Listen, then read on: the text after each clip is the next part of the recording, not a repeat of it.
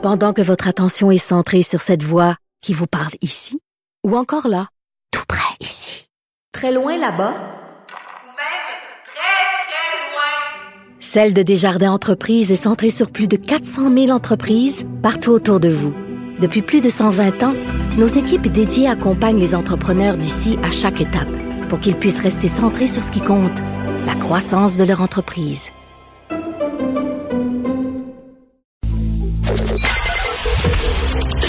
La discussion. Appelez ou textez le 187 Cube Radio 1877 827 2346.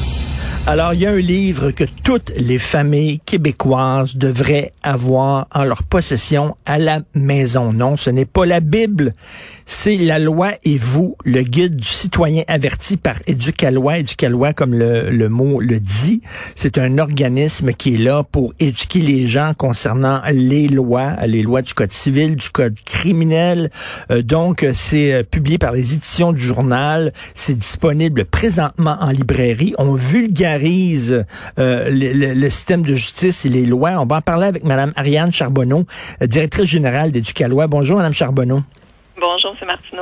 Euh, nul n'est censé ignorer la loi. Hein. C'est écrit. On n'a pas le droit de dire, c'est pas une excuse de dire ah j'ai brisé une loi, je ne le savais pas, je ne la connaissais pas. Sauf que ça me fait toujours sourire un peu, ce nul n'est censé ignorer la loi, parce que Madame Charbonneau, qui peut se targuer de connaître toutes les lois au Québec? À moins d'être avocat, là, juriste, le citoyen ordinaire, bien sûr, on connaît les grosses lignes, on connaît les grosses lois, bien sûr, euh, mais, mais dans le détail, qui peut... C'est ça que vous voulez faire, vous, finalement, c'est de d'expliquer la loi aux citoyens? Je dois vous dire qu'il n'y a pas un avocat ou un notaire ou un juge qui s'agréait de connaître toutes les lois du Canada. Euh, mais ça me fait sourire votre remarque parce que j'avais un ancien président du conseil d'administration qui disait nul ne devrait ignorer éducalois.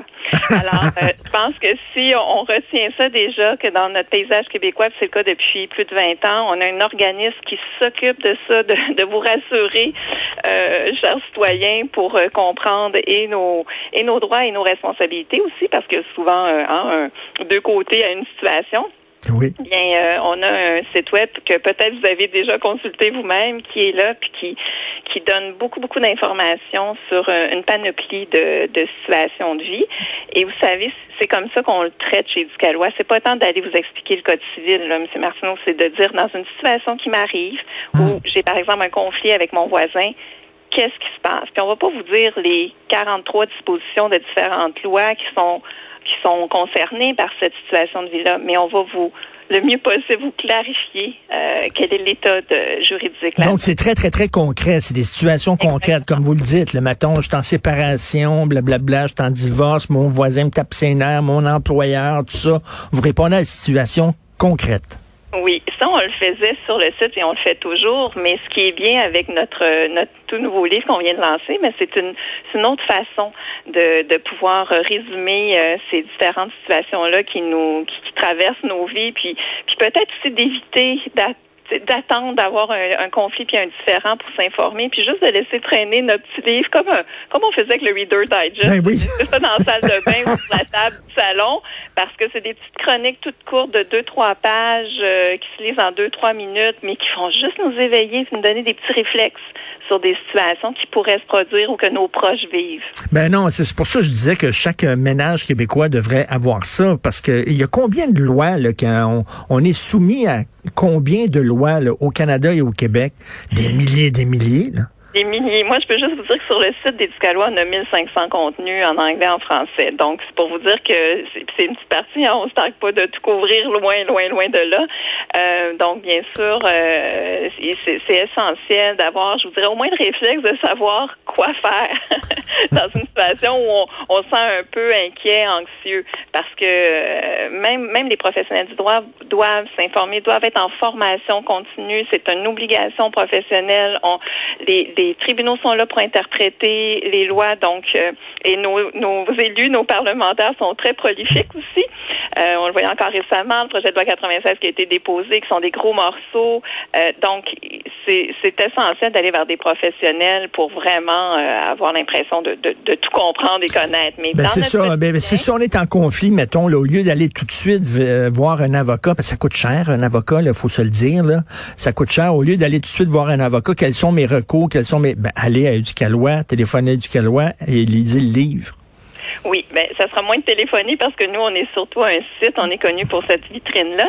Mais dans le livre, par ailleurs, on vous en parle de, de, de quoi faire. Euh, je veux dire, c'est ça peut sembler, oui, parfois onéreux d'avoir recours à un professionnel, mais il existe tellement des choses qu'on peut faire avant d'aller au tribunal. C'est peut-être une de mes petites chroniques coup de cœur là, de euh, qui, qui parle de, de la de, même du devoir. En fait, je sais pas si vous le savez, mais depuis 2016, c'est une obligation légale que les gens doivent considérer d'autres moyens que les tribunaux pour résoudre leurs conflits. Ah oui, c'est une obligation.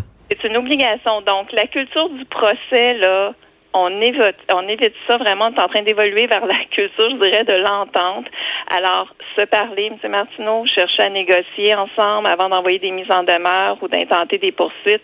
Euh, je pense que, bon, évidemment, c'est pas toujours facile parce qu'on est émotif par rapport aux conflits qui nous concernent.